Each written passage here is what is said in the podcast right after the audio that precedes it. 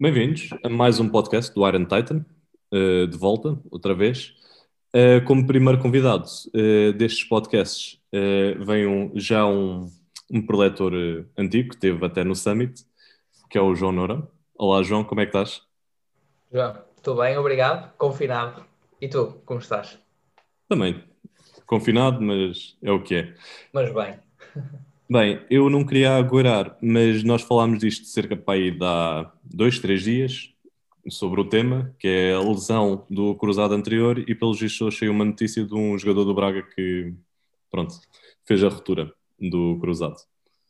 E sendo assim, agora para começar, diz-nos só em uma forma muito sucinta como é que se descreve uma lesão do cruzado anterior. Antes de mais, João, obrigado pelo convite é a terceira vez, portanto, a primeira cai quem quer, como é que é? A segunda quem quer cai, a terceira já não tem desculpa. Pronto, em relação ao cruzado, assim, muitas, em muito poucas palavras, o Tim Rowland tem uma frase que diz que quem sabe reabilitar um cruzado sabe reabilitar qualquer coisa. Isto, em parte, eu acho que é uma boa maneira de sumariar um tema que é muito complexo, porque basicamente tu, e estamos a, a falar aqui em concreto de uma, de uma abordagem cirúrgica, que depois é algo que podemos discutir, mas depois de um pós-cirúrgico, a reabilitação começa com um atleta que não sabe andar. Portanto, nós temos que pegar num atleta desde o momento em que temos que o ensinar a andar até o momento em que ele tem que saltar e correr e mudar de direção à mais alta intensidade possível para render numa tarefa desportiva altamente exigente. Portanto, eu acho que é uma boa forma de, de olhar para estas lesões do cruzado é é preciso ter um domínio muito extenso, de várias fases, portanto, várias fases das componente, da componente ou das, das várias dimensões do atleta, porque é um processo muito extenso, com muitas nuances, muitas variantes, e que afeta uma série de dimensões do próprio atleta. Por exemplo, mesmo, não sei se, se, será por aí que podemos começar, mas em relação às questões epidemiológicas, por exemplo, é uma lesão que envolve uma, uma grande, um grande curso, um grande burden financeiro para as instituições e principalmente para as entidades esportivas. É um atleta que, fazendo uma lesão desportiva, a entidade continua-lhe a pagar durante vários, vários meses e, portanto, para além das perdas desportivas associadas, tem perdas associadas à, ao gasto do, da parte salarial, eh, recursos associados, recursos de saúde associados à reconstrução, à reabilitação. Portanto, mesmo do ponto de vista financeiro, a lesão tem muito impacto. Tem muito impacto nas carreiras dos atletas. Há, uma, há um estudo muito interessante da, da Claire Arden que basicamente diz que ou que explorou uh, a progressão na carreira desportiva de atletas que sofrem lesões do cruzado e tem tendência a diminuir o nível desportivo a que competem três anos depois da, da lesão. Basicamente é dois, apenas dois em três, ou seja, um em cada três atletas, uh, três anos depois já não compete ao mesmo nível competitivo. Uh, é claro que há aqui algumas nuances que não foram consideradas na altura e alguns estudos, alguns case control studies depois vieram pôr um bocadinho algo na fervura, porque temos que também perceber que um atleta fazendo uma lesão, também não sabemos se três anos depois estaria ao mesmo nível, portanto e, e, algumas, alguns estudos que comparam esses atletas que fazem a lesão do cruzado com pares no mesmo nível competitivo e não há assim muita diferença. Por, por exemplo, há diferença na, no momento de retirada da carreira desportiva, portanto, são atletas que tendencialmente vão retirar-se mais cedo, o que vai diminuir questões salariais, portanto, são atletas que têm mais risco de desenvolver osteoartrose, nós sabemos isso também, e isto vai influenciar a qualidade de vida após a prática desportiva. Portanto, há aqui uma série de considerações que tornam a prevenção importante, é a prevenção terciária, portanto, depois da, do, da, da, lesão, o processo de reabilitação, muito, muito importante, não só pelo retorno desportivo por si, mas por todas as dimensões que, que ele acarreta. E, e, e esse era o ponto que eu ia falar até no início, que é a dimensão psicológica que, que imputa no atleta, que é, é uma acarreta muitas consequências negativas num processo muito extenso e, e, é difícil o atleta muitas vezes fazer o coping com esta, com esta lesão. Mas já me estendi muito, era uma breve consideração, já fiz aqui considerações. É, mas por acaso agora pegaste num tópico interessante, que hum, imagina, dentro das incidências de lesão que existem, por exemplo, no futebol, o cruzado tem pouca preponderância em termos de completamente diferente de uma ruptura dos isquiotibiais que acontece, é mais comum. Mas eh, é devido, se calhar, a esse fator dinheiro, fator tempo, que é assim tão crítica esta lesão. Sim, Sim sim, lógico. Em, em, muito boa parte, sim. Ou seja, um dos grandes, eu diria que um dos grandes problemas de se olhar para lesões esportivas, e, ou pelo menos diz assim, ah, mas há, pouca, há poucas lesões do cruzado, comparativamente. Só que nós não podemos olhar única e exclusivamente para as questões associadas à incidência. Portanto, existem várias formas de classificar uh, o impacto que as lesões esportivas têm. As mais importantes são a, a incidência e a prevalência. Basicamente, a incidência é, num determinado período de tempo, nós fazemos uma contagem do número de lesões por tempo de exposição. Normalmente faz isto por uh, tempo, por mil horas de exposição. E é verdade que há pouquinhas lesões do cruzado por cada mil horas de exposição. Qual é o problema? É que uh, naquilo que diz respeito à prevalência, a prevalência é basicamente o número, é, é, é o número de imagina que estavas uma foto agora, ao momento, ao dia 30 de janeiro, às 7h53, tiravas uma foto de todos os atletas que estão parados por lesão e irias apanhar uma grande preponderância de lesões do cruzado, porque ainda que haja poucas, tendencialmente elas têm um, um tempo de reabilitação muito extenso. Portanto, a verdade é que a incidência é baixa, mas a prevalência é alta. Quando nós estudamos se as lesões são problemáticas ou não dentro de um determinado âmbito desportivo, não podemos só olhar para a incidência, temos de olhar também para a prevalência e para o tipo de complicações que ela acarreta. Por exemplo, uma concussão é, no futebol, por exemplo, é extremamente raro acontecer. Há muito poucos atletas, portanto, tem uma baixa incidência, há muito poucos atletas a cada momento que são parados por uh, complicações associadas à concussão. Portanto, tem uma prevalência muito baixa. Mas se olharmos, por exemplo, para o impacto que a, que a concussão pode ter na prática desportiva, é muito grande porque pode até levar à morte. Ou seja, existem estes três, estas três principais dimensões que nós temos para avaliar uh, as complicações associadas a uma lesão. Por exemplo, se olharmos para as lesões dos isquios, as lesões isquios no futebol têm uma incidência relativamente alta, mas têm uma prevalência relativamente baixa, porque o tempo de processo de reabilitação é relativamente curto, e, e tem um, um relativamente pouco impacto nas, nas, na, na, vida desportiva, ainda que o, que o, grau de, que, que, o grau de recidiva seja alto. Mas nós, para classificarmos a, o grau de severidade do aparecimento de uma lesão, temos que olhar para estes três parâmetros. E no caso do cruzado, ela é alta, porque ainda que a incidência, como tu disseste muito bem, seja relativamente baixa, por mil horas de exposição, a verdade é que a prevalência é alta e o impacto que ela tem na, na vida, na carreira desportiva, o impacto socioeconómico, o impacto, o impacto eh, psicológico, tudo isso uh, é muito grande na, nas lesões do cruzado. E em termos de sintomas, eu, por exemplo, quando eu jogava basquete, eu fiz uma ruptura parcial, mas foi do, do cruzado posterior. E eu sentia imensas vezes falha, perda de força no, no membro. Isso também é associado ao cruzado anterior. Yes. Uh, só, só para saber, em termos de severidade, não, não quero deixar triste, mas uh, as lesões do cruzado posterior não têm tanta severidade como as do cruzado anterior. Mesmo em termos de impacto funcional, como é lógico, os, os cruzados são ligamentos intraarticulares, que são relativamente importantes na estabilidade articular. Quando eu digo que são intraarticulares, portanto, localizam-se dentro da articulação, só para, só para dar uma ideia, o cruzado tem mais preponderância funcional, uma vez que, do ponto de vista do movimento de, em tarefas cotidianas, é mais, é mais importante a, a função uh, estrutural ou biomecânica do cruzado do, propriamente, do cruzado anterior do que propriamente do cruzado posterior. Portanto, mas ambas contribuem para a estabilidade articular. Em termos, portanto, e, e a questão aqui seria Será que as, os sintomas associados a uma lesão do cruzado anterior são iguais aos do cruzado posterior? Era, era isto? Sim, também. Sim, em, eh, em, parte sim, e lá está com menor severidade. Instabilidade funcional é uma delas, sem dúvida. Em ambas existe edema, mas o edema nas lesões do cruzado anterior são muito mais demarcadas, portanto, existe muito maior efusão intraarticular, eh, existe hemartrose, portanto, existe a saída, o rompimento de vasos sanguíneos associados ao ligamento, que o ligamento em si não é particularmente vascularizado, mas tem alguma vascularização e, portanto, isso vai implicar o extravasamento de sangue para o espaço, para o espaço intraarticular. Portanto, basicamente o que acontece eh, depois de uma, de uma lesão do cruzado é o joelho vai demasiar, vai haver, não numa fase imediata, porque tendencialmente o atleta é incapaz, por exemplo, de colocar carga sobre o membro, falar sobre isso, há uma perda de força demarcada, isto em parte deve-se a uma inibição do, da capacidade do quadríceps produzir força, isto acontece após qualquer trauma no joelho, isto é importante também porque vai ser, uh, vai ter impacto no processo de reabilitação pós-cirúrgica, por exemplo. Pronto, mas uh, sintomas: edema intraarticular, instabilidade articular, uh, dor, dor severa. Não é unânime o, a dor que os atletas sentem, mas regra geral é na região anterior do joelho. Até há uma imagem muito, muito famosa do Clay Thompson a agarrar-se ao joelho, parece que se agarrar tipo ao tendão rotuliano. Mas alguns atletas também reportam dores na região posterolateral, até porque depois muitas vezes as lesões do cruzado são associadas a lesões meniscais também, portanto, mas uma dor severa no joelho. Há atletas que, que reportam, por exemplo, sensação de desmaio, começam a ver, vem tudo, vem tudo preto. Pronto, e basicamente, basicamente é isto. É,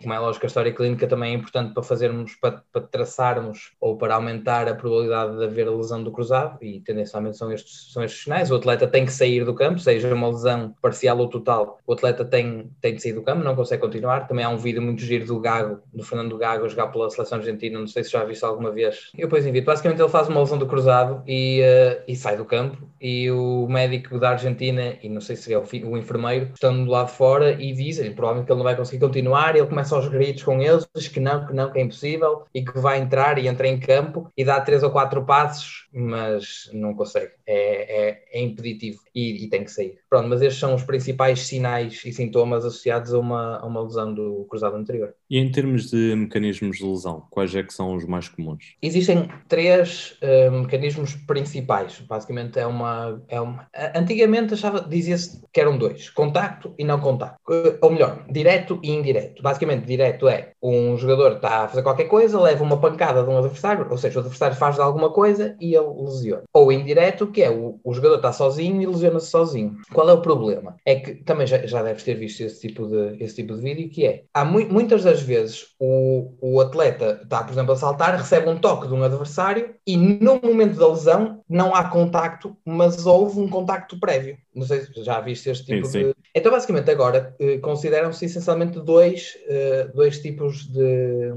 de, três tipos de lesão. Portanto, contacto e não contacto, sendo que as de contacto podem ser diretas ou indiretas. Portanto, não contacto é, a bola vem para mim, por exemplo, está no futebol, desculpa, é, é, mais a minha praia, a bola vem para mim e eu salto, cabeceio, estou sozinho e ao receber ao solo, faço, por exemplo, um mecanismo de hiperextensão. Faço a lesão do cruzado e, eh, neste caso, faço uma lesão de não contacto. Depois, as lesões de contacto podem ser diretas ou indiretas. Por exemplo, as lesões diretas é, são lesões em que há um contacto literalmente direto com uh, o joelho. Por exemplo, há um, um, vídeo, não sei se recordas, no Mundial 2014, em que o Falcão não pôde competir a 100%, teve uma lesão dois ou três meses antes a jogar pelo Mónaco, em que o Falcão está isolado, o jogador faz um carrinho um, e dá-lhe um ligeiro toque na região lateral do joelho e ele faz ao, ao, com, em cadência net fechada faz valgo dinâmico, portanto, porque leva a pancada. Isso é um mecanismo de contacto direto ou contacto não direto, uh, um, em que o ou indireto, vá, em que o, um, tu, um jogador salta comigo, dá-me um toquezinho e eu ao cair não estou a tocar em ninguém, mas recebo mal e faço lesão. Pronto, basicamente são estes três os, os principais. Em forma de curiosidade, por exemplo, hoje em dia no futebol um, as, as entradas por trás são uh, banidas com, são punidas com cartão vermelho. Um dos, um dos motivos pelos quais isto ocorre é para, para tentar dissuadir os defesas de fazerem entradas por trás porque colocam em risco a carreira e a integridade física dos jogadores e uma, uma, um dos motivos são as lesões do cruzado, porque havia muitas lesões do cruzado com entradas uh, em carrinho em que havia contacto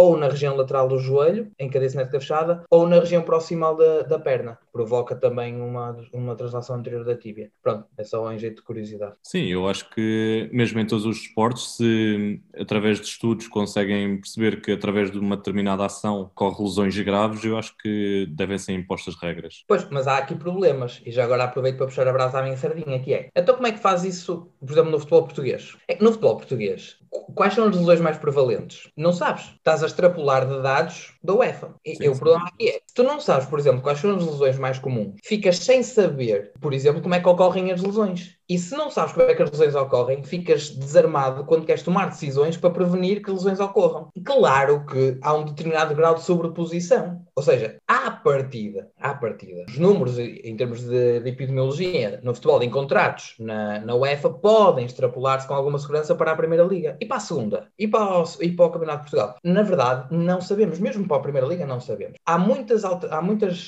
nuances culturais, por exemplo, associadas. Porquê é que se rega o campo antes de, antes de haver um jogo de futebol, quando o campo está muito seco? É só para a bola, só para ser mais estiloso, tipo a bola correr? Não. É por provavelmente, por exemplo, na, na questão do cruzado, o ambiente seco é, é um fator de risco, um ambiente seco e, portanto, o piso seco é um fator de risco para desenvolver a lesão do cruzado. Porquê? Porque há maior tendência a haver uma, uma incapacidade do membro rodar quando o membro também roda. Regar o campo é uma forma muito inteligente de, de tentar minimizar um bocadinho o risco de lesão. Claro que hoje faz-se isso, é um bocado tácito, não é? Pronto, agora vamos regar o campo. Mas na verdade, teve que haver alguns indivíduos que há 30 anos começaram a perceber assim: quando regamos, ou como o campo está seco, parece que há muitas lesões. Parece que há mais lesões, por exemplo, neste caso do cruzado, em países onde o ambiente é seco. Então, se calhar, se regar. E, e porquê é que pode acontecer isto? Estás a perceber? E todas estas todo, este, todo este racional foi montado a partir de, primeiro, que lesões é que ocorrem? Foi o que nós falamos. Tu vais tentar prevenir uma lesão que tenha uma incidência baixa, uma prevalência baixa e que não tenha impacto. Que é que, provavelmente não, né? Eu era um bocado retórico. Vais tentar prevenir uma lesão que tenha uma incidência alta, uma prevalência baixa e, uma, e um impacto baixo, por exemplo, os isquios. Se calhar está sempre a acontecer, sim. Percebes o que eu estou a querer dizer? Mas só depois de identificar as lesões é que é possível perceber como é que elas ocorrem,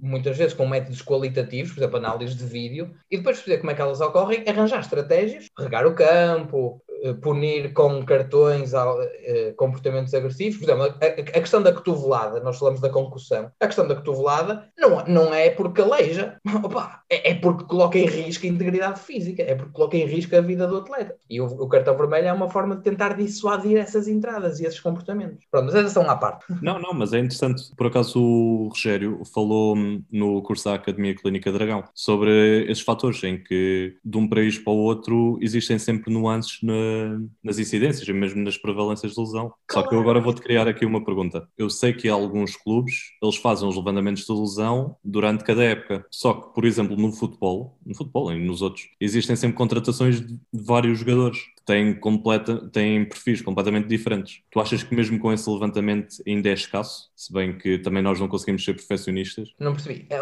se estás-me a dizer se o levantamento é escasso ou não neste momento? Sim, se o levantamento é escasso neste momento e devia-se fazer mais estudos destes dentro dos clubes e depois um estudo geral? Claro, é literalmente isso que eu acho que devia acontecer. Porque não podes tomar decisões sem ter informação disponível. É mesmo, por exemplo, o principal, o principal fator de risco para qualquer lesão, no caso do cruzado, puxando a brasa para aqui para o cruzado, é a lesão prévia. Se tu contratas um jogador, por exemplo, e não perguntas se ele já teve lesões, como é que vais desenhar, como é que é suposto desenhares um plano de redução do risco de lesão sensato se, se não sabes dos fatores de risco a que aquele atleta está exposto? E isto, como é lógico, a lesão prévia, e, e é só um dos fatores neste atleta em concreto, mas, por exemplo, achas que não, não temos um estilo de jogo onde uh, há mais bolas nas costas, por exemplo, onde o jogo é mais direto, é, é, é mais assente em sprints, e tens um estilo de jogo onde há mais contacto, porque o jogo é mais curto.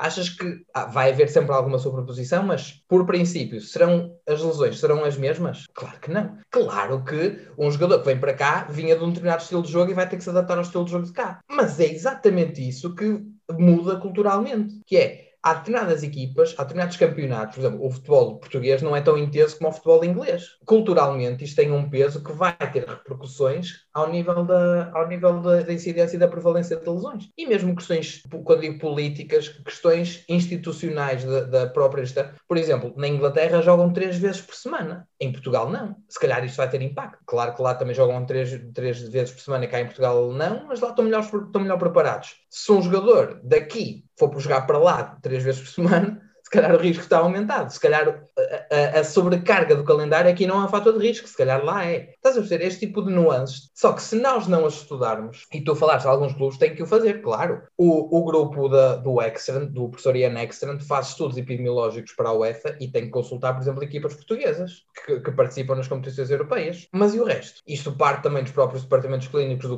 dos clubes de fazer algum levantamento e estarem sensibilizados para, para isto. A única coisa que eu, suger, que eu sugeria, e eu já fiz até um documento sobre isso, era sensibilizar para o levantamento de informação para depois tomar decisões. Porque não podes, não, é impossível desenhar um plano de redução do risco de lesão se não sabes que lesões é que ocorrem. tipo, claro, pôr, os atletas mais fortes é bom, claro, sim, mas mais fortes para. A concussão, por exemplo, no futebol não acontece, mas no futebol, no nosso não acontece, acontece no futebol americano, mas no nosso não acontece. Mas se houvesse, não era pelos mais fortes que, que ia ajudar alguma coisa. E é este tipo de tomada de decisão que acho que é importante fomentarmos. Portanto, eu concordo em absoluto contigo, não há o suficiente deste tipo de levantamento. E agora ainda vou puxar também por ti, mas noutro tópico que falaste há bocado. O valgo ah. é um grande fator de lesão ou não? Okay. O valgo, Uh, parece que é um fator de risco. Uh, como é lógico, o valgo, uh, ou quando nós falamos de padrões de movimento, o valgo não acontece isolado, né?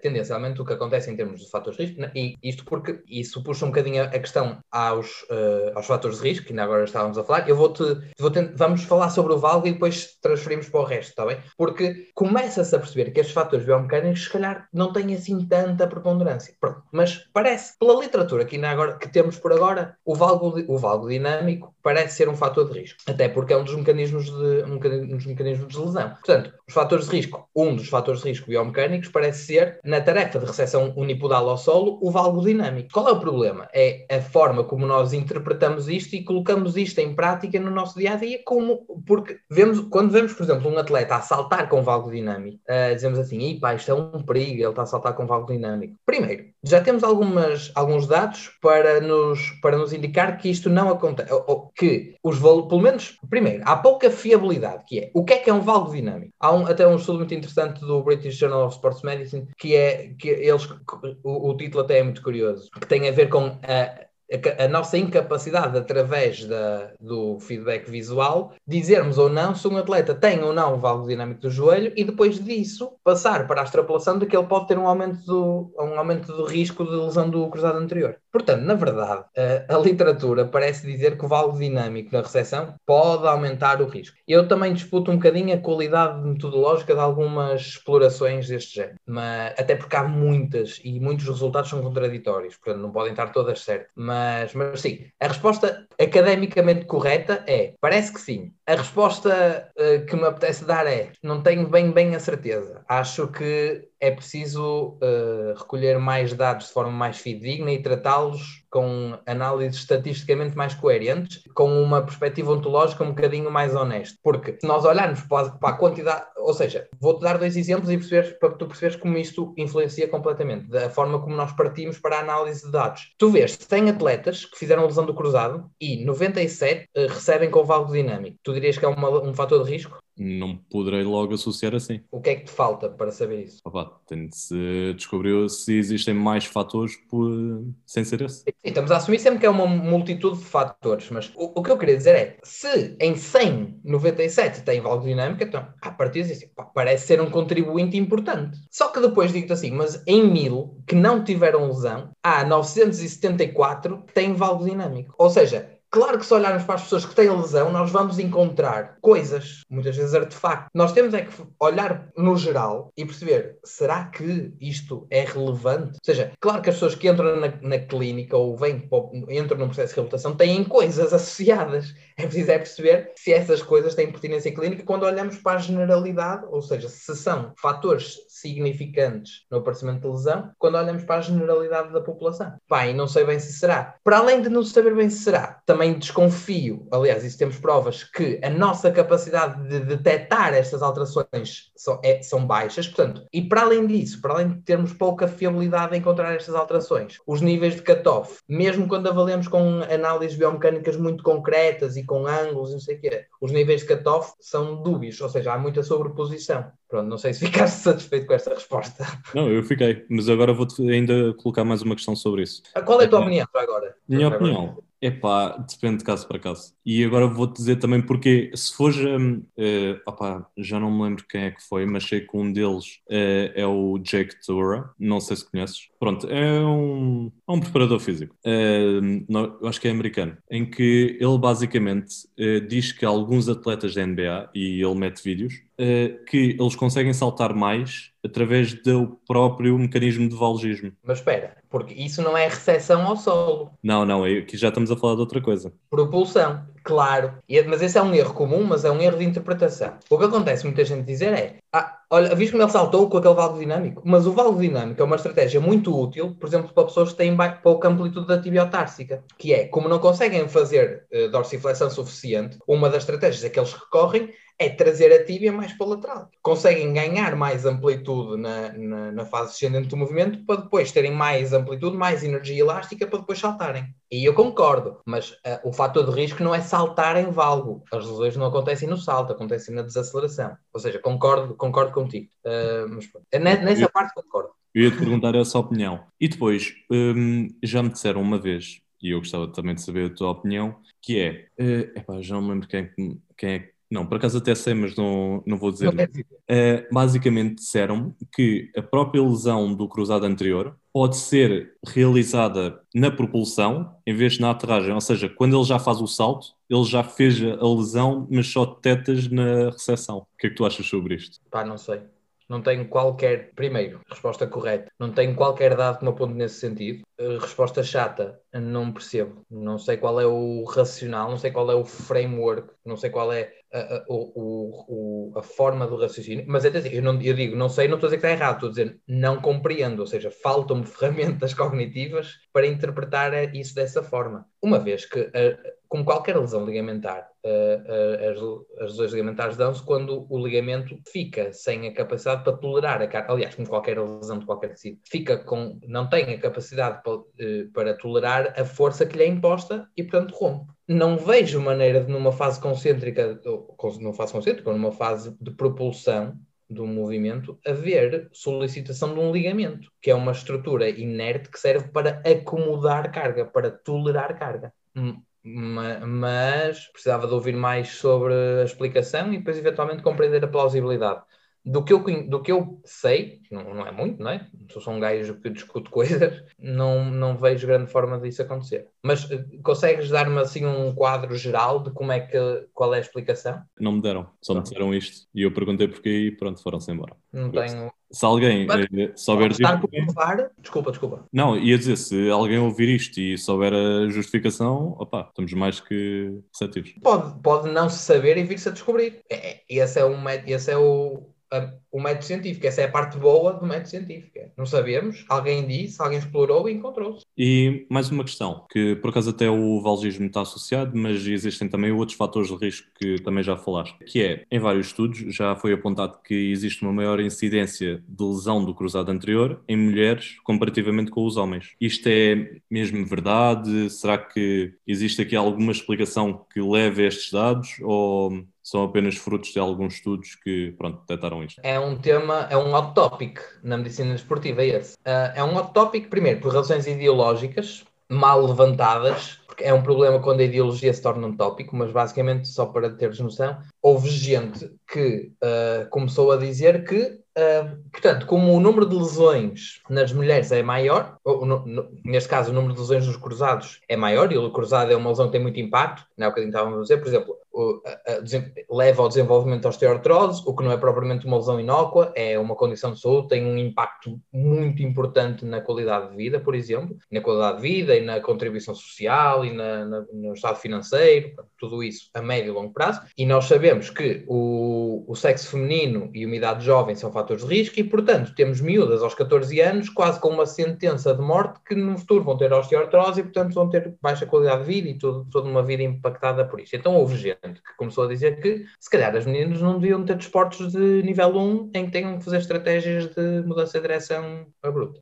O que é uma ideia de ser um bocado idiota, eu vou, mas não é, é idiota eu vou explicar porquê. Não é idiota por ser idiota, as coisas têm, têm que ser eficazes. Portanto, mas a medida em si é idiota e a resposta foi mais idiota, que foi de Não, não, não, não, nós podemos fazer tudo o que nós quisermos, porque nós é uma como, é, como se fosse tipo uma luta de géneros. Mas não é o caso.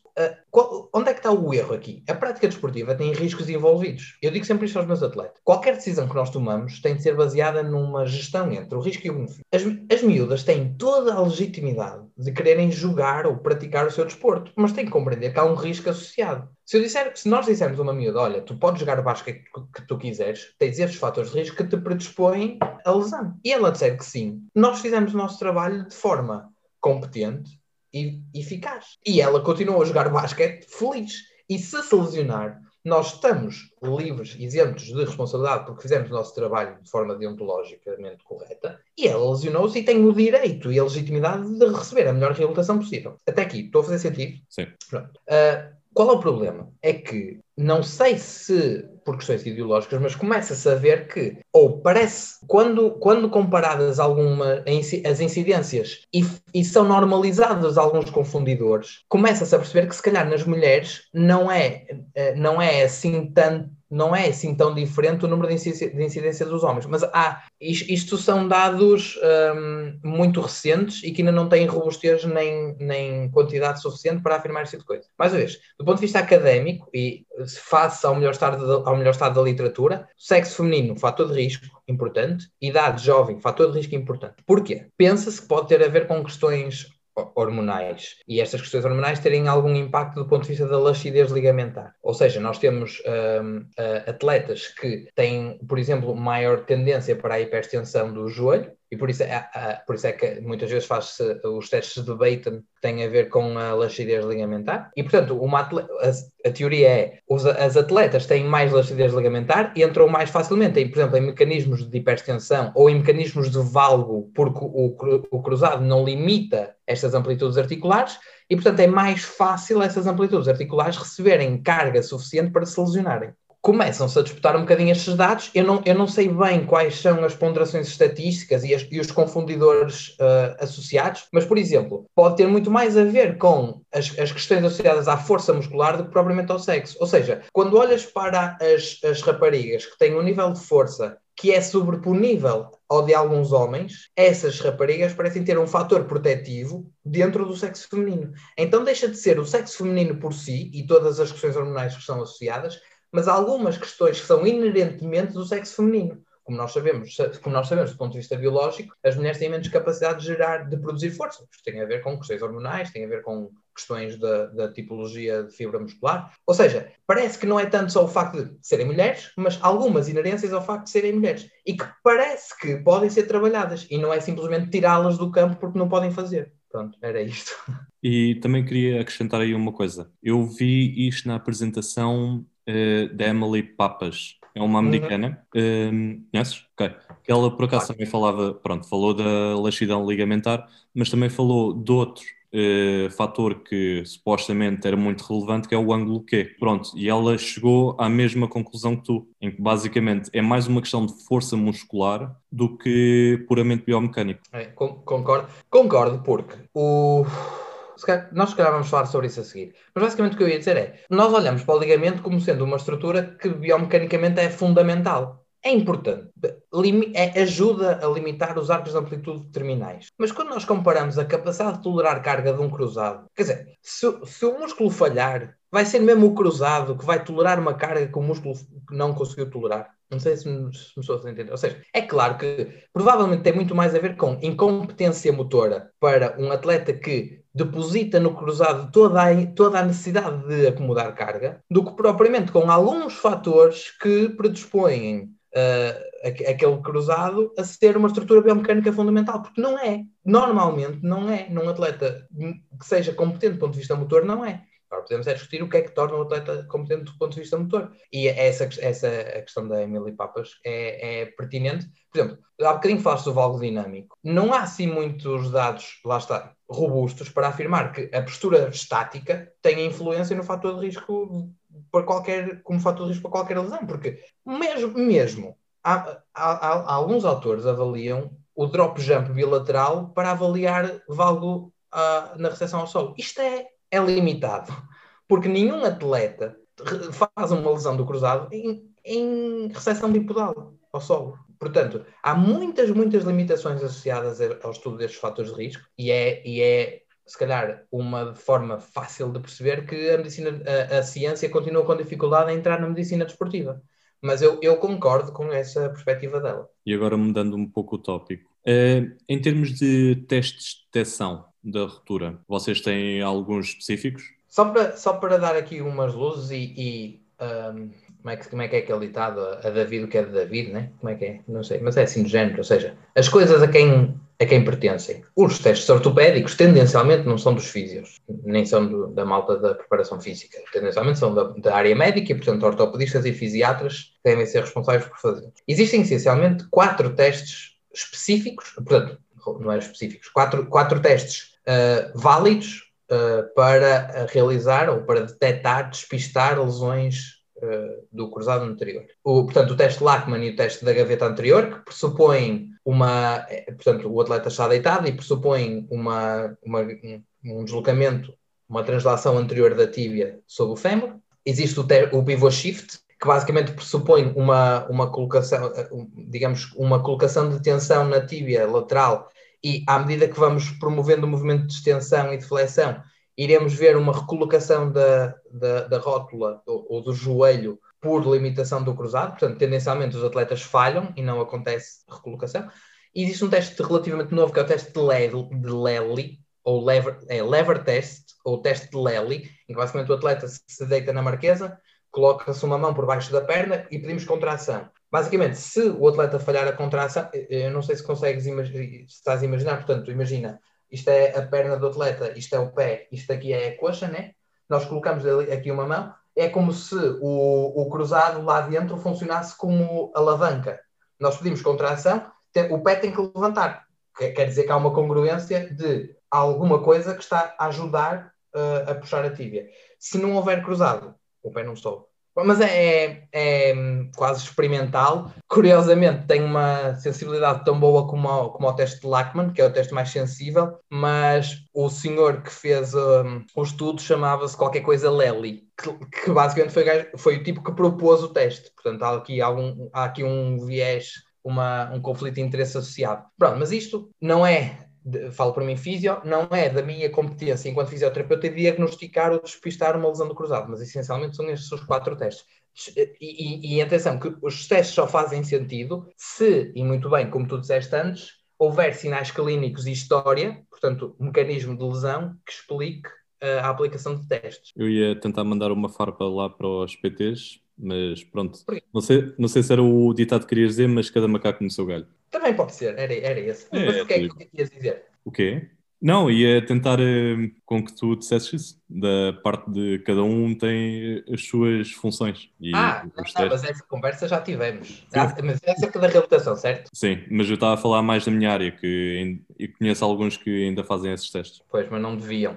E repara, deixa-me só também dar uma chega. Não, não deviam porquê? Não é que ninguém vai arrebentar um cruzado a fazer um Lachman. Ninguém. Mas tomar uma decisão clínica é muito mais do que fazer um teste e ver um resultado positivo. Por exemplo, é, é importante compreender o racional clínico para se dar um, para se atribuir um valor a um teste. Os testes têm e por isso é que eu estava a dizer, por isso é que tive cuidado quando disse que o teste era específico para o cruzado, porque o teste é válido para o cruzado. Específico ou não é uma característica psicométrica interna do teste e que tem que ser considerada e medida. Portanto, os testes têm características psicométricas que não despistam nada de forma absoluta. Nenhum teste é 100% rigoroso para uma determinada lesão. Eles aumentam ou diminuem o grau de certeza com que nós podemos afirmar que parece haver uma lesão ali. E, e, ou seja, o racional para trás é, é, tão ou mais importante que a aplicação do teste em si. O que é, qual é o risco? É um, um PT ou um, até um físio, porque acontece, ou um osteopata, ou seja o que for, faz um teste ortopédico e encontra alguma coisa, e quando a história, por exemplo, imagina que a pessoa chega a ti, chega a ti ou a mim ou a alguém e diz: pá, eu estava a correr e dói-me o joelho. E nós, aí, o que é que é preciso saber? O que é que é preciso saber se ela tem? Lesão do cruzado. Nada na história explica lesão do cruzado. Faz, faz o teste. A pessoa tem laxidez de ligamento, tem hiperlaxidez. Gaveta anterior positiva. Ressonância. Para quê? Não, não faz sentido. Ou pior, nem ressonância. Aí pá, tens mesmo que ser uh, tratada aqui, tens que começar aqui um processo de reabilitação, fazer esta lesão do cruzado. Não, é uma má decisão. E pronto, isto só para dar à chega de que aplicar testes ortopédicos, aplicar aquilo que se chama testes especiais, tem uma utilidade e até digo mais, tem uma utilidade reduzida. Porque, por exemplo, a lesão do cruzado despista-se muito a partir daquilo que nós falamos. Mecanismo e sinais e sintomas. E dá quase, quase sempre para perceber se é uma lesão do cruzado ou não. E digo mais, não dá, por exemplo, não dá para saber, sem, sem os testes específicos, se houve uh, compromisso só do menisco ou só do cruzado, porque pode haver, por exemplo, uma, uma rotação e ficas ali na dúvida, há edema nas duas, há dor nas duas, a dor é tem uma severidade diferente, mas ficas na dúvida, ninguém vai adequar o processo de reabilitação e a tomada de decisão de acordo com o Lachman. Não. É menisco ou cruzado, ressonância. Mas há sempre uma, uma contextualização clínica por trás. Ok? Desculpa. Isso é só, lá está, uma farpa, não necessariamente aos PTs, mas a qualquer pessoa que ache que fazer um teste é ser profissional de saúde. E eu há pouco enganei, disse que eram testes específicos, mas corrigiste-me. Não, não, não, mas eu percebo perfeitamente. Tu não tens necessidade de o dizer assim. Nós, nós, nós lá está, profissionais de saúde, ou físios neste caso, é que temos que ser mais específicos a falar disto para alertar para uh, algumas, alguns erros que podem acontecer. Tu não tens culpa nenhuma, tu falaste bem. E mais uma pergunta. E em termos de rupturas, rupturas totais, é sempre necessário cirurgia? Não. Essa é a resposta fácil. É não. Como é lógico, esta resposta é altamente limitativa e a resposta é sempre depende. Aliás, até digo mais. A resposta é depende. A tua foi ruptura parcial? A minha foi parcial. Consegues descrever assim muito rápido qual foi a, o modus operandi para tomar a decisão? Como era parcial, eh, não era necessário cirurgia. Então, reabilitaste de forma conservadora? Sim. Que idade tinhas? Tinha os meus 16, 17 anos. Voltaste ao basquete? Voltei. Perfeito. É isso. Não se prende com o facto de ser parcial ou total. Até porque, tal, tal como falamos há bocadinho, antigamente dizia-se assim: e pá, lesão total, tens uma laxidez ligamentar brutal. Mas começa-se a perceber que, muito mais do que um restritor mecânico, o cruzado é muito importante do ponto de vista proprioceptivo. Ou seja, o, o cruzado, se, se, é verdade que é algo irrigado, portanto tem alguma vascularização, a verdade é que é muito, muito, muito inervado. Portanto, tem uma, tem uma, uma riqueza na, na, nos aferentes proprioceptivos muito grande. Isto, isto, ou seja, a lesão do cruzado vai ter provavelmente muito mais impacto nestas questões da estabilidade, não por ser um restritor mecânico que não está lá, mas por ser um, um, um aferente proprioceptivo fundamental. É quase como tu não saberes onde é que estás a pôr o pé, porque o teu joelho dependia muito de uma riqueza proprioceptiva, do, do, da riqueza proprioceptiva de uma estrutura que já não está lá. Então, basicamente, hoje em dia, é, é, é, para começar, a decisão não é automática. É? Lesão A ou B, ou cruzar, eh, total ou parcial, cirurgia ou não. Há muitos critérios a ter em consideração. Prime primeiro, o que, é que o, atleta, o que é que o atleta ou a pessoa quer fazer depois? O atleta quer voltar a jogar basquete? Quer dizer que provavelmente a necessidade de cirurgia aumenta um bocadinho. Mas o atleta só quer correr em frente, o atleta só quer fazer maratonas. Então, se calhar, é inútil ter um cruzado, porque nós já, também já sabemos que, como nós falamos, o cruzado é particularmente importante, mesmo do ponto de vista biomecânico, naquelas tarefas de recepção ao solo, mudança de direção. Se quer que seja para correr em frente, uma boa reabilitação parece que vai ser suficiente. Aliás, a boa reabilitação será o suficiente em qualquer dos casos, mas já lá vai. Portanto, mas agora vamos supor que o atleta até tem um objetivo de voltar a um desporto nível 1, portanto, que envolva mudanças de direção fechadas ou mudanças de direção abruptas. Qual é, qual é o problema aqui? não é, tal como estávamos a dizer, não é tanto a questão biomecânica, tem mais a ver com a questão proprioceptiva. Tem mais a ver com a capacidade do atleta voltar a fazer algumas tarefas para as quais perdeu a capacidade de que, as quais perdeu a capacidade de realizar. Para tomar esta decisão se deve ser operado ou não, há uma série de indicadores e critérios. Basicamente, aquilo que se deve fazer é uh, olhar para os, alguns indicadores do atleta e perceber se ele estará apto ou não a iniciar um processo de reabilitação conservadora do cruzado anterior. Uma das coisas que se discute é, em alguma lesão, tu optas logo, sem ser cruzado, tu optas logo pelo cirúrgico. Faz uma lesão, da, uma lesão do supraespinhoso, és logo operado. Faz uma lesão do colateral medial, és logo operado. Tendencialmente, não. É, é, começa sempre. É, aliás, não é, nem é o é sempre operado, é pa, simplesmente passa-se a reabilitação conservadora. Não, pondera sempre, tenta-se sempre uma reabilitação conservadora como primeira linha e no cruzado não se fez isto nunca. Então, basicamente, aquilo que se deve fazer hoje em dia é, primeiro, e aliás, nos modelos de tomada de decisão mais primitivos, quando digo primitivos, digo tipo início dos anos 2000, dizia-se assim: lesão isolada, vamos, vamos começar a, a reabilitação, depois logo se vê. Lesão múltipla, que implica, por exemplo, lesão do menisco uh, medial ou lateral e lesão do colateral medial, aquilo que se chama a tríade infeliz, cirurgia. Hoje em dia já nem isto é. Portanto, hoje em dia, mesmo numa lesão múltipla, diz assim: calma, o que é que o atleta faz neste momento? Aquilo que se sabe é que atletas, estes atletas chamam scopers, atletas que têm umas determinadas capacidades, como por exemplo, não têm, não têm episódios de instabilidade funcional, não têm dor, não têm edema relevante e cumprem alguns critérios clínicos importantes, mesmo que, que dizem respeito à, à reabilitação pós-cirúrgica, estes atletas denominam-se scopers. Estes atletas, muito provavelmente, vão ser capazes de voltar a jogar sem passarem por uma reabilitação uh, cirúrgica ou por um evento cirúrgico. Até porque nós falamos há bocadinho, um dos principais uh, fatores desencadeantes dos processos de osteoartrose a médio e longo prazo são traumas ao joelho. Então, quer dizer, tivemos um trauma que é uma lesão e em cima ainda vamos fazer uma cirurgia. Muitas das vezes corre-se mesmo o erro, incorre-se no erro de o atleta fez uma lesão hoje e é operado amanhã. O que é altamente contraproducente, quer do ponto de vista biológico, quer do ponto de vista psicológico, emocional. E isto já se sabe que o atleta deveria começar o processo de reabilitação, mesmo que fosse para ser operado, deveria recuperar amplitudes, deveria uh, recuperar a força, diminuir o edema, uh, ganhar novamente capacidade de contração voluntária máxima, ganhar novamente confiança, ter alguma função diária para depois ser operado, porque este período também serve para compreender o processo. Mesmo do ponto de vista emo emocional, vai, vai ser muito diferente superar a, superar este, este processo que é bastante extenso. E, portanto, aquilo que se diz é, o atleta tem estes, tem estes indicadores e começa o processo de reabilitação. E chegas aos três meses e ele está ótimo, tem todos os critérios que um atleta normal, normal saudável deve ter. Então porquê que não pode jogar? Então, basicamente, aquilo que se propõe é começar uma reabilitação uma, uma, um processo de reabilitação pós-lesão do cruzado. Não há, não há, um, não há um, um, unanimidade em relação ao timing, mas chegas aos três meses e dizes assim: Ok, como é que este atleta está?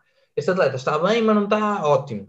Cirurgia. O que é que sabes? É que em vez de demorar nove meses no pós-cirúrgico, demora quatro ou cinco. Porque o atleta começou muito acima o processo de reabilitação pós-cirúrgico do que comparado com se tivesse sido operado logo.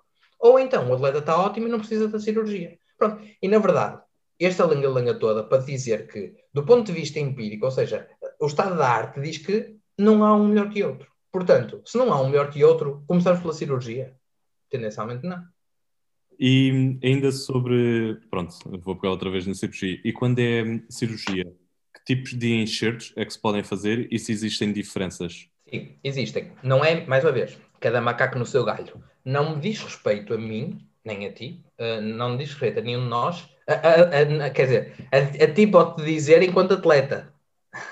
é, e já lá vou. um, portanto, em, a mim, fisioterapeuta, não me diz respeito qual vai ser o certo a utilizar. Porquê é que eu me vou alongar um bocadinho nisto? Porque este é um tema que é negligenciado e, e cuja escolha do certo fica simplesmente à, escolha, à consideração do ortopedista. Isso está errado. Aliás, qualquer escolha que seja feita de forma uh, singular por um profissional da equipa, seja ela, seja ele qual for, é uma decisão errada. Tendencialmente, as decisões devem ser no mínimo de duas pessoas da equipa, que é o, o, o, o profissional e a pessoa. Por exemplo, um, em, em, termos de outcomes, não, não parece haver, ainda que agora haja algumas evidências recentes que o contradizem, mas não parece haver muita diferença entre excerto dos isquios e excerto do tendão rotuliano. Ah, eu, não disse, mas basicamente Existem três tipos de certo.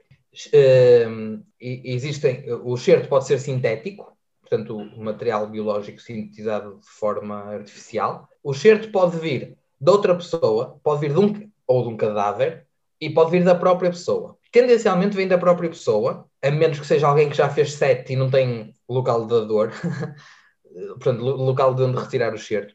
Mas tendencialmente é do próprio, porquê? Porque os, os, os, sintéticos ainda não estão, não estão num ponto de desenvolvimento que justifique a sua utilização. E os, os, uh, os certos de cadavéricos ou de outras pessoas têm muita tendência em uh, desenvolvimento de infecções, porque há muita tendência ao, ao corpo do, do receptor de o rejeitar. Portanto, tendencialmente usa-se o próprio, certos do próprio uh, receptor, que são retirados de locais de dores. Estes locais de dores são, um, o, a pata de ganso, através do semitendinoso e do grácia, ou o tendão rotuliano. E, essencialmente, há outros. Por exemplo, há bocadinho estávamos a falar das questões culturais. O último atleta, o, eu recebi uma vez um atleta, não foi o último, recebi uma vez um atleta da Arábia Saudita, que até na altura iria realizar a reabilitação com o Ruben, com o Ruben Ferreira, mas o Ruben não pôde. E o Ruben perguntou se eu podia pegar nele. Também foi só tipo um mês. Uh, e ele tinha o excerto uh, do, uh, da banda iliotibial. É um processo novo, é eu não sei o nome em concreto, é, começa com L, bem não interessa, uh, que é uma nuance cultural, porquê? Esse atleta era muçulmano. Eu pergunto, qual, de onde é que achas, atenção que no caso dele em concreto, isto acho que foi feito por razões biológicas de estabilidade articular, mas achas que seria útil ou proveitoso um muçulmano retirar, por exemplo, ou utilizar um excerto do tendão rotuliano? Uh, não. Porquê? Uh, por causa da, da religião deles. Exatamente. Ou seja, há aqui fatores culturais muito interessantes e que, e que, são nuances que devem ser consideradas na escolha do certo. Não é simplesmente um ortopedista que diz eu só faço de tendão rotuliano e, portanto, tendão rotuliano para todos. Não pode ser, não é possível que isto aconteça. E aqui ainda estamos nas preferências da pessoa, nas preferências ou na, na, no enquadramento da pessoa dentro do próprio processo. Quer dizer, tens uma pessoa que, por, por exemplo, isto diz respeito às comorbilidades associadas à retirada do certo se vais retirar o tendão rotuliano, já se sabe que vai haver muito mais tendência àquela pessoa a desenvolver dor anterior do joelho. Se és uma pessoa que passa muito tempo sentada, epá, isto é morte. Não pode ser. Tu não, não é não pode ser, lá está. É, tem que ser considerado, tem que ser dada esta consideração à pessoa e ela tem que tomar uma decisão em consciência e nós ajudá-la a decidir. Por outro lado, por exemplo, e, e, aqui estamos nas, nas, preferências, se formos à biologia dos próprios excertos, portanto, o tendão rotuliano chama-se bone, uh, bone tendon bone, BTB. O que, porque é que o, o, o, tendão, este, o excerto do tendão rotuliano é interessante? Porque os, os locais de retirada, portanto, o que eles fazem é um, um cortezinho na tíbia, retiram o tendão e um cortezinho na rótula. E depois, estes locais têm particular afinidade com os locais de inserção do excerto, que fica o osso da tíbia fica na tíbia, fica o tendão a fazer de ligamento e o, o bocadinho da rótula fica no fémur. É quase como se, em, em termos histológicos, houvesse uma grande afinidade. Uh, qual é o problema? O problema, ou qual é a consideração aqui? O tendão rotuliano é muito mais rígido do que o excerto que, vai, que vem dos isquios. Na fase inicial do processo pós-cirúrgico, há muito mais comorbilidades associadas à retirada, à, à colocação de um excerto do, do tendão rotuliano do que dos isquios. Uh, o que parece implicar que a progressão quando é colocado um, um osso tendão osso, é mais lenta do que nos isquios. O que quer dizer que atletas que, te, que, que fazem excertos dos isquios têm mais tendência à recidiva, porque têm tendência a acelerar mais o processo. Por isso é que eu estava a dizer, parece não haver muitas provas, mas não é bem, agora agora não é bem assim, começam a ser algumas provas que não, são, não podem ser conclusivas, mas que indicam que atletas que têm enxerto dos isquios, pode haver algumas complicações associadas por acelerar os processos de reabilitação, porque têm menos comorbilidades associadas. Tem menos dor, tem menos edema, por exemplo. Mas tudo isto deve ser, considera deve ser colocado à consideração. Será que faz, faz diferença no atleta voltar em 9 ou em 12? Isso faz. Isso, como é que o, o atleta interpreta isto? É um risco que quer correr? Vamos supor que o excerto dos isquios até é melhor para voltar mais rápido, mas causa maior, maior risco de recidiva o atleta não tem o direito de decidir isto. Deve fazê-lo em consciência, deve ter a informação disponível para tomar uma decisão. E nós, profissionais de saúde, e agora pronto, falo contra, contra os ortopedistas, mas é contra todos os profissionais, temos tendência a decidir pelas pessoas. Não. Nós vamos ajudá-las, e isto é dar-lhes as melhores informações, mas a decisão deve ser sempre conjunta com a pessoa no centro. Não sei se respondi. E não sei se há mais alguma coisa aqui que aches interessante. Ah, por exemplo, a questão dos isquios.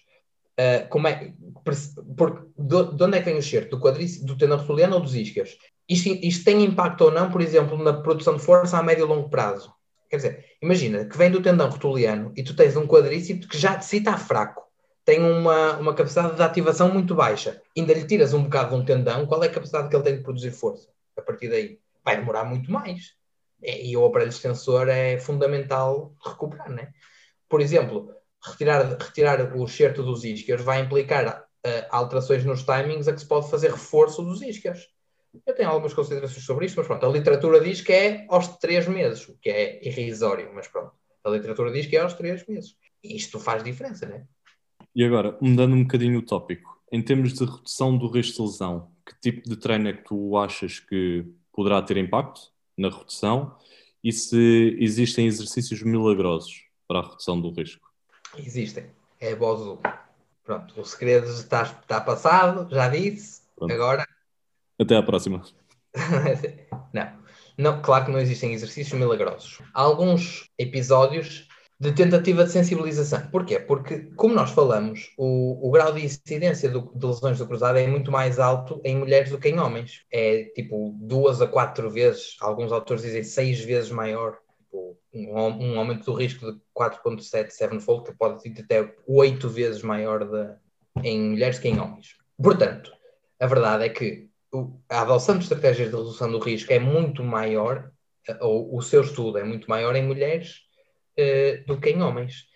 Em homens, por exemplo, não existem provas de, de, planos de redução do risco que sejam úteis para minimizar uh, a incidência, o que já foi discutido em, algumas, em alguns meios científicos e é, e é alarmante. Isto é o primeiro ponto. Na, na, população que é de maior risco, que são mulheres jovens, felizmente há muita literatura e, e bastante de boa qualidade. Uh, o principal, uh, a principal forma de reduzir o risco de, de, lesão do cruzado é aquilo que se chama treino neuromuscular ou treino próprio afetivo. Basicamente são termos uh, guarda-chuva que englobam uma série, de, uma série de conceitos. Porquê é que eu tenho problemas em dizer treino próprio afetivo?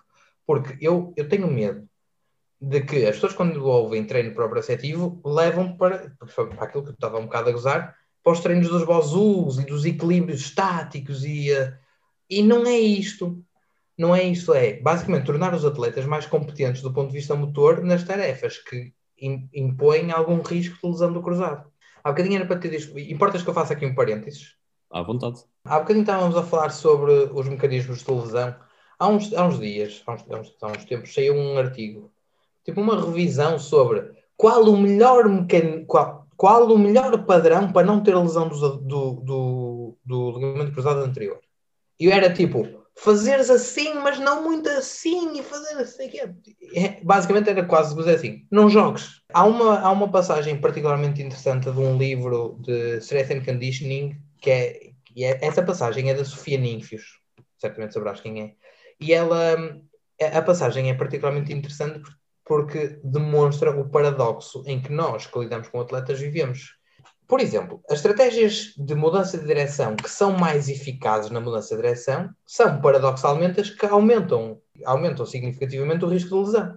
Porquê? Porque tu, para tu mudar de direção, o ângulo, basta pensar, por exemplo, na, na recepção ao solo, na acomodação de carga, o ângulo que tu colocas no solo para mudar de direção tem que ser a, a um ângulo ideal. Este ângulo ideal é ideal do ponto de vista da física, da biomecânica. As estratégias que utilizas para o conseguir são mutáveis, são dependentes do próprio atleta. Né? Aliás, vários fatores, né? intrínsecos, extrínsecos, contextuais. Qual é o problema? É que há alguns parâmetros que são indissociáveis da tarefa de mudança de direção. A tripla, a tripla flexão, e, portanto, tens de fazer alguma, alguma abdução, tens de fazer. Ou seja, quanto mais minimizares algumas das estratégias, melhor para a tarefa. Só que quanto mais minimizas essas, essas estratégias, maior o risco. Vamos pensar só, por exemplo, no, no joelho. Quando, quando tentas mudar a direção, a tarefa que tens de fazer é empurrar o chão para o lado lá. Só quando empurras o chão para o lado lá, naturalmente é, o teu joelho, o teu pé ficando longe, o teu joelho fica a meio e vai receber carga axial que vai implicar um, uma estratégia de valo. Estás a imaginar o que eu estou a dizer? Esta, esta imposição de carga axial pela, pela gravidade e pelo teu corpo, pelo teu peso, vai implicar, por exemplo, o valo. E isto pode aumentar o risco de lesão. Pronto, mas estou a, a, a sobrecomplicar. Basicamente, o que ela diz é que as estratégias que são mais eficazes do ponto de vista da produção de força, em termos biomecânicos para as tarefas, também predispõem para mais risco. Fechar parênteses. Ou seja, o, o que parece resultar nas atletas é duas coisas essenciais, que são aquelas que têm mais, mais eficácia a reduzir o risco. Um, otimizar estratégias motoras. Dois, torná-las mais fortes. E é um bocado isso que nós fugimos. Existem, existem outras, outras estratégias, por exemplo, lá está, aqui nas mulheres isto não acontece tanto, mas treino, treino de equilíbrio, um, sei lá, uh, até há algumas questões, questões associadas a tarefas motoras mais inespecíficas, tipo yogas e não sei o quê. Pronto, mas não interessa. As principais são ah, a adoção de planos, por exemplo, do FIFA 11, por exemplo, ou seja, na, nas estratégias de, aquecimento. Estas, principalmente aquelas duas, que é o treino neuromuscular e o, o fortalecimento muscular, são fundamentais e parecem ter um impacto significativo. Principalmente a parte das estratégias neuromusculares tem um impacto significativo na redução da incidência. E agora, se me permites, outro parênteses maior. O problema é que nós continuamos a pensar nestes planos de redução do risco como se fossem a adoção de, de, de medidas isoladas. E não é verdade isto. Ou seja, nós tomamos decisão para adotar planos de, de redução do risco num determinado contexto. E, portanto, é aquilo que se chama a tal abordagem holística, que é nós temos, nós estamos a mexer com um sistema altamente complexo de uma atleta que tem, verdade, tem, tem estruturas biológicas, tem capacidades biomecânicas, tem comportamentos motores, tem cognição, tem emoção, mas esta atleta mexe-se num meio, portanto, num meio caótico, que é a sua atividade esportiva, joga numa equipa que não é a outra equipa. Esta equipa é liderada por um treinador que às vezes não deixa fazer planos de redução do risco, numa equipa que não tem tempo para, fazer, para pôr os atletas a fazer redução do, do risco, num campeonato que não paga, que não, que não fornece infraestruturas suficientes. Tipo, isto é, nós continuamos a olhar para a adoção de, de, de, de planos. Por exemplo, isto é do, qual é o problema? Porquê é que eu estou a levantar isto? Porque isto é na investigação. Tipo, há uma bolsa e alguém faz um plano de, redução do risco com, estas, com estes indicadores e reduz o risco. Mas como é que passamos isto para a prática? Isto é que é o problemático. Ah, isto diz respeito às lesões musculares, não vou, não vou uh, continuar muito, não vou uh, alongar muito nisto, mas as lesões musculares, quando adotados alguns planos específicos, resultam, mas quando olhamos para a prática, não resulta nenhum plano, porque reduzir o aparecimento da lesão, da lesão muscular só à questão da força é muito diminuto. Ou seja, quando comparas dois grupos, a força é importante, mas quando olhas para a generalidade e adotas planos indiscriminadamente, não há, não há influência nas lesões. Por isso é que, surpresa, olhas para os dados epidemiológicos de qualquer lesão e não é esta a tendência que vês. É esta. Na, na vida real, as coisas não estão a resultar e temos que perceber porquê. Pronto, mas nas mulheres, isto só para sintetizar, em termos de redução do risco, parece que, parece que há alguns planos que são de facto muito bons para, para reduzir o risco de lesão do cruzado. E isto prende-se essencialmente com a adoção de estratégias neuromusculares, portanto, otimização do padrão motor, e reforço muscular, fortalecimento. E ah, e em relação aos exercícios, desculpa, não há. Claro, claro que não há. Existem algumas, as tais estratégias neuromusculares, parecem ser particularmente interessantes, devem ser feitas de forma coerente e eventualmente até personalizada. E em termos do, dos homens, era o que estavas a dizer. Existe, poderá existir, mas neste momento não existem estudos a comprovar que determinado tipo de treino possa ser superior a outro. Não. Hum, é claro, é um bocado estúpido. É claro que existem formas de reduzir a incidência das lesões nos homens. Nós só não sabemos quais são. E agora, pronto, vamos uh, estar no mesmo tópico, mas agora vamos pegar, por exemplo, no Yuri Medeiros, que estávamos a falar uh, no início. Em termos de return to play, qual, quais vão ser os processos, em termos gerais, que ele vai passar? Até voltar outra vez ao campo. Ok, portanto, pegando na nossa frase inicial, aquilo que vai acontecer é um atleta que não vai conseguir andar, que no fim do processo tem que ser um atleta que tem que fazer a sua tarefa desportiva à mais alta intensidade, com confiança absoluta. Portanto, coisas assim major ao longo do processo. Obviamente, recuperar a capacidade de contração voluntária máxima, uh, recuperar, recuperar amplitudes articulares. E eu aqui estou a falar ao longo do processo depois podemos falar um bocadinho melhor dos critérios objetivos na, na fase final ou ao longo do processo. Portanto, recuperar amplitudes articulares, redução de edema ou ausência de edema. Vamos ter que diminuir a dor, diminuir edema, recuperar amplitudes articulares, recuperar capacidade de contração voluntária máxima, recuperar capacidade de produção de força, eh, recuperar eh, a execução de estratégias de movimento.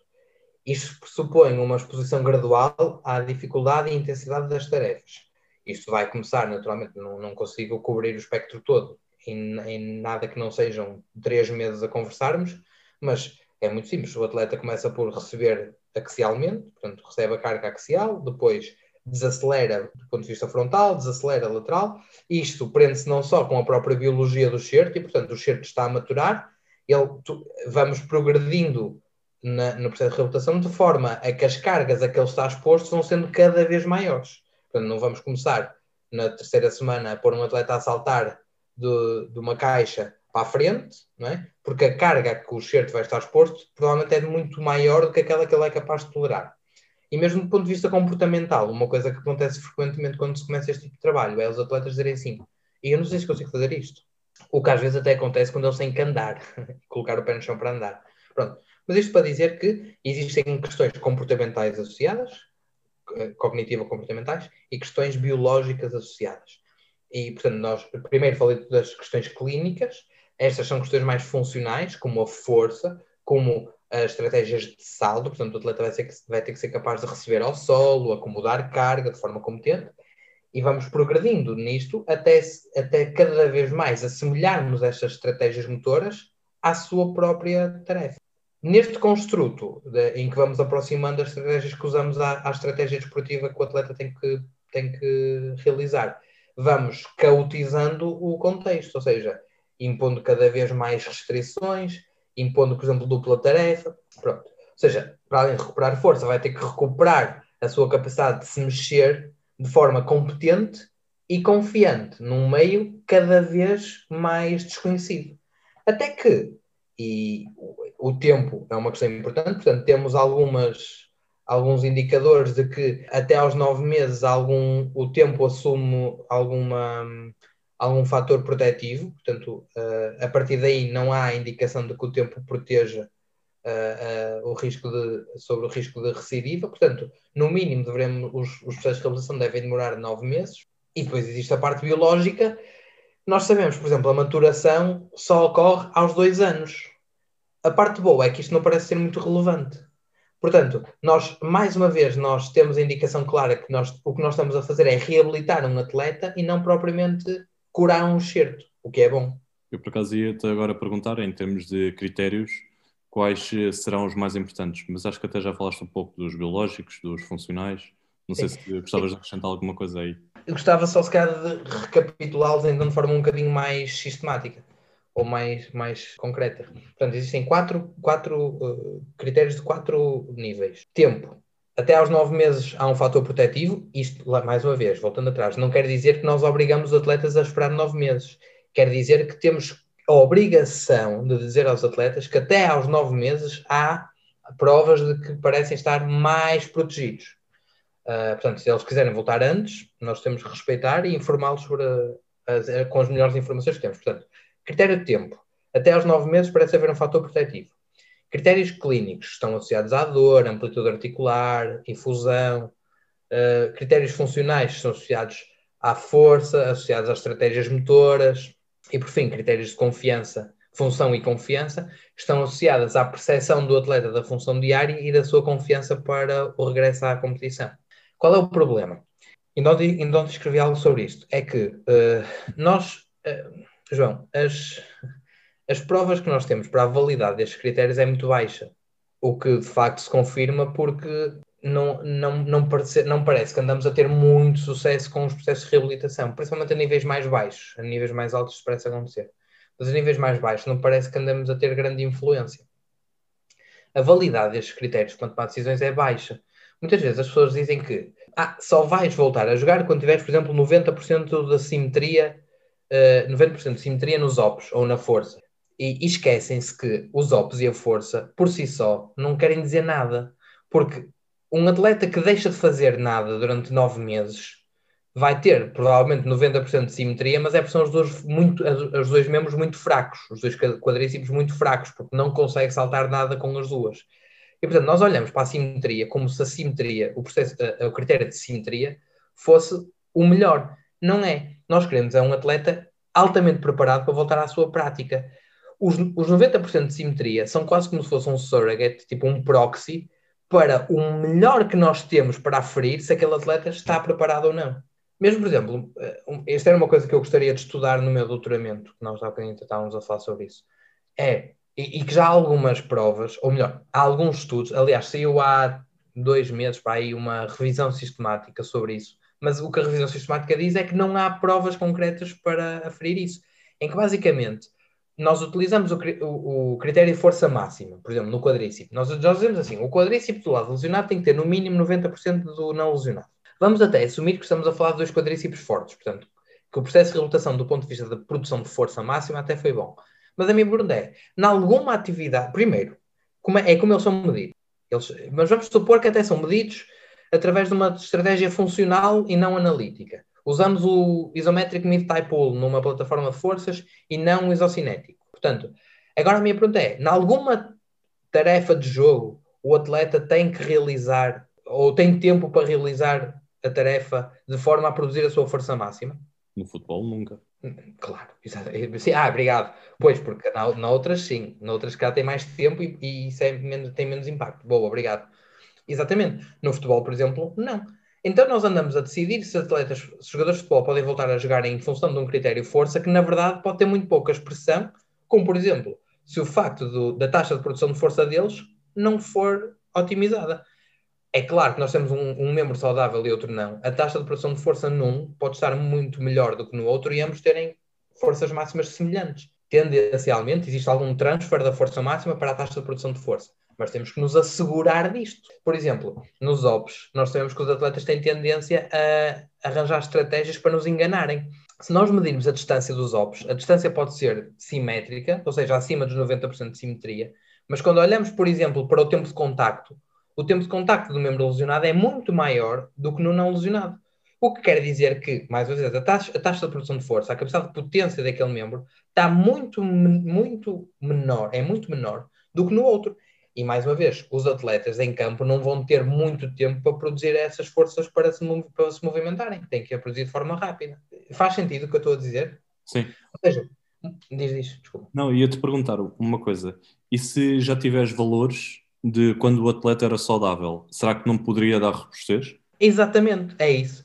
Porquê? Porque nós andamos a, a utilizar um X grau de simetria, mas, e isto é muito interessante porque saiu há um mês e meio, há dois meses, um, um estudo, tal como estávamos a falar há bocadinho, que é, em vez de olhar para os clínicos, para, para os clínicos, para as pessoas na clínica, olha para todos. E qual é verdadeiramente a proporção de atletas que têm 90% de simetria nos óculos? Ou 90% de simetria na força? Ou 90%, 90 de simetria em qualquer critério? Se calhar, muito poucos. E esse estudo era tipo metade. E não parece, e, e aquilo que eles encontraram foi que não havia relação entre os saudáveis que tinham menos de 90% com o aumento de risco de lesão. Ou seja, em atletas saudáveis, o cutoff não é 90. Atletas saudáveis têm valores de força tipo dispersos, naqueles critérios que nós usamos para libertar os nossos atletas para a prática desportiva. Essa é uma das alternativas. É, na verdade, o que nós devíamos perceber era quais são os critérios realmente importantes a avaliar uh, a nível basal. Ou seja, nas pré-épocas, nas pré nós temos que, que, obter valores, dados, informação relevante, por exemplo, para o caso de acontecer um infortúnio e um atleta se lesionar. Se o atleta se lesionar, estes são os valores basais, mínimos, onde o atleta tem que voltar. Não é os 90%, é, vou dizer à sorte, mas os 274 newtons por, por metro que ele produzia no início. E no outro era 145. Pá, não sei, estou a dizer à sorte. Isso era dar tipo 50% de déficit. Mas ele está bem assim ele é saudável assim. Tudo o que ele consiga fazer acima disto, em, nos dois, ótimo. Se ele tiver força e não precisar dela, ótimo, tranquilo, não tem mal. Mas no mínimo, ele tem que ter aqueles valores dele quando ele era saudável. Tendencialmente terá de ter mais e terá de ser melhor atleta, porque senão não se lesionava. Mas isto é uma visão simplista, né? Mas, mas eu concordo contigo. Outra das soluções é nós começarmos a ter realmente a entrada da ciência no meio da medicina desportiva e começarmos, a, independentemente dos entraves, pronto, isto seria uma longa discussão, mas começarmos a ter provas mais robustas da validade dos testes que utilizamos e perceber que se calhar não são os cutoffs que utilizamos estão errados, se calhar são a mesma escolha dos próprios critérios que não faz sentido nenhum. Isto, era, isto será, será pertinente a médio prazo. Mas, ou seja, a tua alternativa é uma das, uma das alternativas. Mas para isso, opa, e agora uma, uma, uma picada na, na malta da medicina esportiva. É, não podemos andar a fazer o FMS na pré É perda de tempo. Pá, temos que aceitar que os métodos que nós utilizamos para tentar predizer lesão são péssimos. Não podemos andar a arranjar estratégias ou a avaliar estratégias de comportamento motor que são altamente específicas e espetaculares e que são fixe, mas que não proporcionam informação real nenhuma. Porque aquilo, para além de não ser útil para adotar como medidas de redução do risco não vai trazer informação nenhuma se eventualmente o atleta se lesionar e temos de voltar à, àquela, àquela estratégia. Percebes o que eu quero dizer? Ou seja, a verdade é que decide-se mal de forma um bocadinho sistemática na medicina desportiva, tipo, decide-se mal na maneira como adotamos planos, decide-se mal nos planos que adotamos, decide-se mal, pá, pronto, mas isso sou, isso sou eu a dizer, eu não trabalho no, no desporto. Por acaso, sobre o FMS já tinha falado e foi basicamente a mesma resposta do David Oliveira.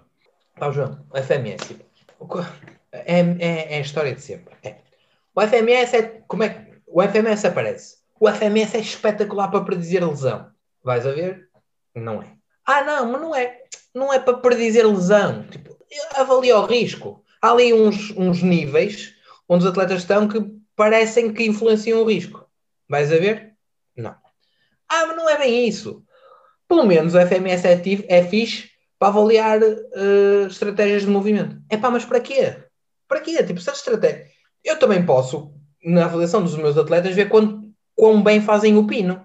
Para quê? É uma estratégia motora que estou a avaliar para ver se eles fazem. Ah, pá, mas para quê? Para quê? Qual... Serve para alguma coisa?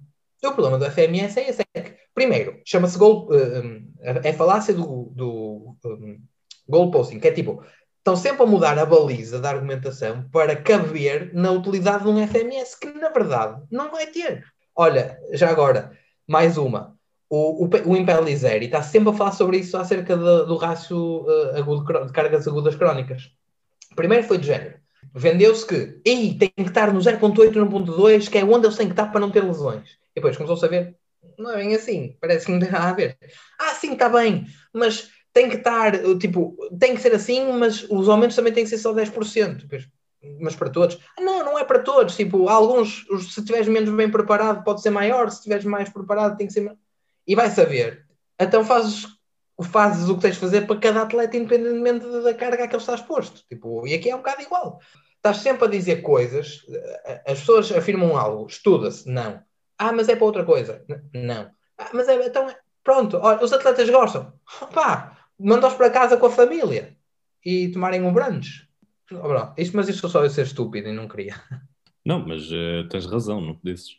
E para terminar o podcast, e por acaso até vou pegar eh, no, na história que até o David Oliveira meteu há dois dias, e acho que até foste tagado, um, que foi sobre o insucesso, e ah. até foi um cruzado. Uh, que, um, opa, o que é que tu recomendarias a um, por exemplo, ao fisioterapeuta do Yuri Medeiros, uh, em termos do processo, como é que ele deve abordar o processo? É o fisioterapeuta do Braga, uma pessoa pelo qual tenho muito, muita estima. Não conheço pessoalmente, mas sei que, sei que trabalha bem, pronto, todos eles trabalham bem. Pronto, mas primeiro, compreender que o processo, isto não para, não para esse em concreto, mas para todos os fisioterapeutas, compreender que a lesão do cruzado é uma lesão que envolve mais dimensões do que simplesmente a dimensão biológica. Isto implica conhecer barreiras e facilitadores ao próprio processo e garantir que logo de início estamos disponíveis para ajudar o atleta. Por exemplo, o atleta vai ter dúvidas e nós temos que estar altamente informados sobre muito daquilo que diz respeito à lesão do cruzado para informar o atleta. Senão, por exemplo, um, eu sou muito bom, muito, por exemplo, isto, vou dar um exemplo, tipo uma, a picar os, os a malta de, do desporto que um, reabilita cruzados. Quando é que um atleta pode voltar a conduzir?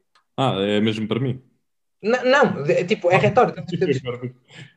Não, não, não é para responder. O, que quero dizer é, há muitas informações clínicas importantes que, mais uma vez, têm um histórico por trás, têm uma forma de obter, têm, têm, têm critérios, não é critérios, têm, têm, lá está, um background, têm fundamento clínico para se tomar e que não é simplesmente fazer uma reabilitação. Então, percebes o que eu quero dizer? Nós tivemos esta conversa na altura, não interessa fazer o disclosure em, em live, mas quando falamos da questão de serem preparadores físicos ou físicos a reabilitar, não sei o quê, pronto. É claro que há, há preparadores físicos muito mais competentes que físicos. Concordo. Mas, idealmente, se, fosse, se, se os profissionais fossem competentes ao máximo, a verdade é que os fisioterapeutas têm um background que é necessariamente importante para se tomar decisões, para se informar sobre determinadas circunstâncias. E esta é uma delas. Ou seja, ponto número um, para se reabilitar um cruzado não é só dominar princípios de stress and conditioning. É preciso dominar a fisiopatologia, é preciso dominar uma série de fatores associados a complicações. Por exemplo, uma, a, a, toda a gente sabe isto. Tem que se recuperar a extensão completa.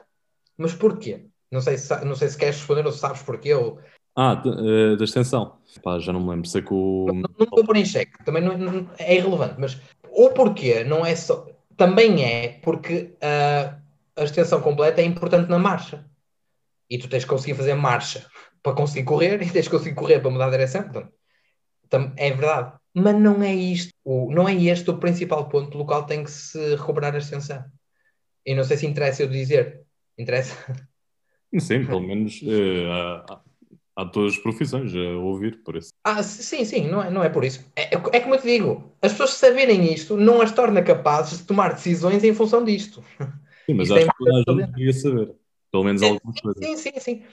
Eu concordo, mas as pessoas, é, por isso é que eu digo muitas vezes, as pessoas saberem coisas não as torna capazes de tomar decisões em função dessa informação. Ah, porque as pessoas não sabem quanta informação é que há que elas não conhecem. Pronto, mas isto é Ou seja, tá, isto é verdade, a questão da a biomecânica, que é um atleta tem que conseguir ter a extensão completa para, para poder caminhar, para ser funcional. E, portanto, tem que conseguir produzir força nos arcos de amplitude terminais para poder caminhar, e depois para poder correr, e depois e por aí fora, para poder estar. Mas temos que estar particularmente atentos ao facto de um atleta não recuperar a extensão, porque pode haver uma comorbilidade muito importante que se chama lesão em ciclope, ou, ou artrofibrose. Esta, este processo de artrofibrose não é mais do que um encurtar do certo ligamentar.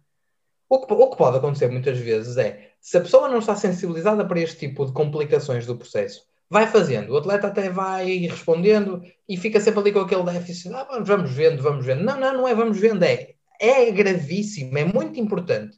Até um mês e meio, dois meses, aquilo está recuperado. Porque se aquilo não estiver recuperado, há uma, há uma, forte, há uma forte probabilidade, forte, uma, uma boa probabilidade, por exemplo, do certo ter ficado curto. Ou seja, de quando o ortopedista fez o túnel, porque os ortopedistas não são deuses e podem cometer erros e têm essa legitimidade por vários fatores, mas, por exemplo, o túnel ficar curto. E se o túnel ficar curto, não é ninguém no processo de reabilitação que vai conseguir amplitude de extensão.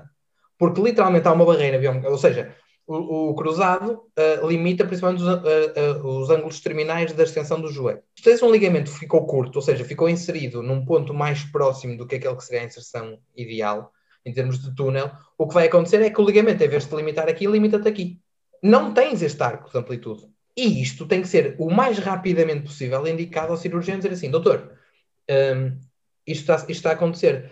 O que nos leva a retirar o nosso ego do jogo. O nosso e o ortopedista dele. Nós não temos que resolver casos, nós não temos que ser espetaculares.